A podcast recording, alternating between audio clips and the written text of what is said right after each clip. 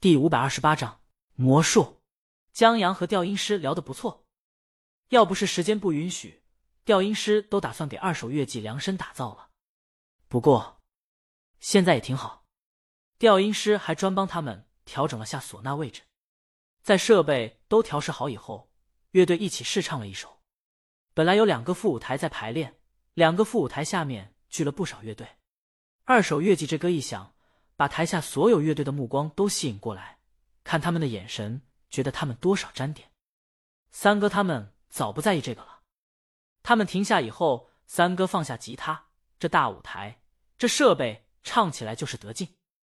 他都想好了，明天一起要穿嗨的衣服。江阳再跳个广场舞，三哥觉得也不是不行，他还真有广场舞的学生，明天要来音乐节。红山，真的假的？真的，这大妈喜欢跳广场舞。有一天正跳的时候，让人嘲笑了，说她跳的太难看。大妈好面子，听了这话以后，再没去广场舞，而是找到了三哥，让三哥教她跳广场舞。十天以后，大妈再出现在广场上时，那舞姿，啪啪啪的。三哥挥了挥手，把那些嘲笑他的大妈脸都打肿了。大妈重拾自信。还自信心爆棚，他组建了自己的广场舞队，现是广场上最大的广场舞团领队。大妈时不时来三哥这儿进修，得知三哥要来音乐节，大妈组织了几个姐妹来给他们助威。可以，可以，大家觉得明天至少肯定有人捧场了。接着，猛张飞问出一个重要问题：咱们乐队头一次在公众面前亮相，是不是自我介绍一下？啊？红山说：“不要吧。”三哥觉得还是要的。我是主唱，我到时候唱就行了。石头来段 solo，张飞来段爆裂的节奏，红山你就翻。滚！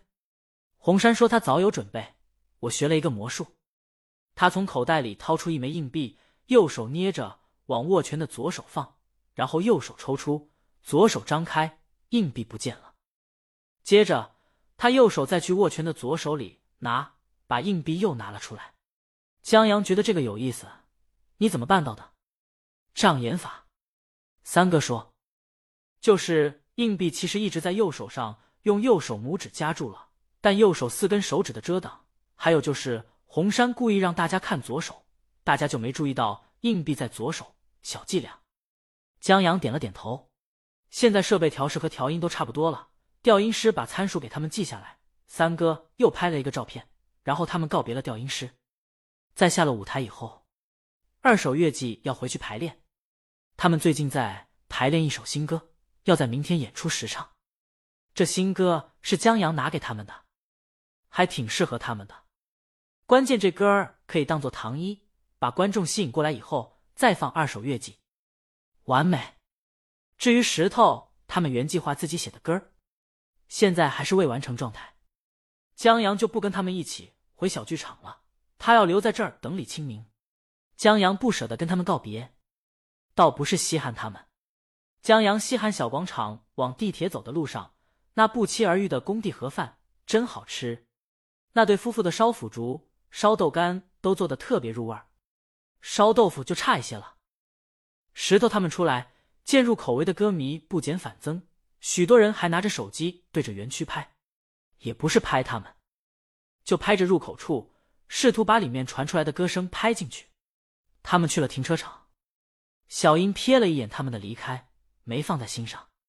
他在看推推，他刚才把园区里传出来的大魔王歌声拍下来，上传到网上了。现在推推视频下面，很多人在评论：“这是什么歌？我与江赌毒不共戴天，肯定是新歌，好听！我真的哭死，最期待的现场。”可惜没买到票，好羡慕去现场的小伙伴。莫小猪推主把演出拍下来好吗？一直期待大魔王的现场，可等我上大学的时候，大魔王隐退了。现在我又回到了家乡，一个小县城，大魔王不会来这开演唱会。我不知道还有没有机会看到大魔王的现场，但我真的好喜欢他。小英郑重回复他：“好，我与江赌毒不共戴天，我有大魔王的签名，地址送我。”我又给你一份，莫小猪，谢谢。小英这会儿现在刚拍了《大魔王起风了》的排练视频，刚放上去，莫小猪就回复我超喜欢这首歌，小英也是，而且虽然听不真切，但这种风远远送来的歌声，别有一种飘渺的意境，就好像儿时午后轻轻行转时，暖风吹着窗帘，不知道谁家在放大魔王的歌，被徐峰送进来，他躺在床上听着，前所未有的幸福。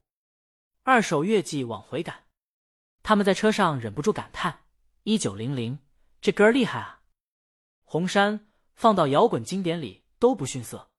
石头觉得这本来就是经典，那段电吉他已经不是单纯的炫技了，那是让人左脚踩，右脚原地升天，失重眩晕，最终彻底在空中爆开的感觉。现场肯定很爽。大老板表演的时候一定要挤到前面。石头相信。这首歌到时候绝对名场面，指不定十年、二十年在网站上看的时候，还能看见视频中的自己在傻嗨。两首经典了吧？三哥是佩服江阳这投胎的，不搞音乐，两首关于他经典的歌，还有大魔王。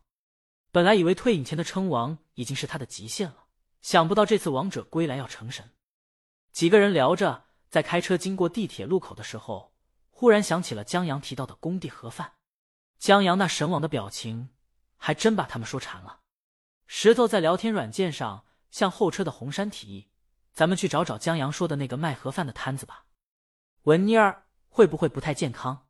石头，大魔王都让老公吃，咱们去吃点不算什么。这理由很有说服力。文妮儿同意了。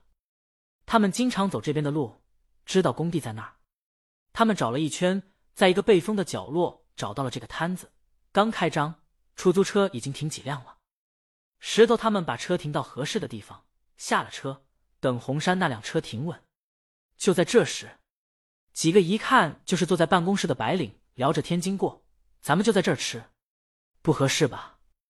抽着烟的白领有什么不合适的？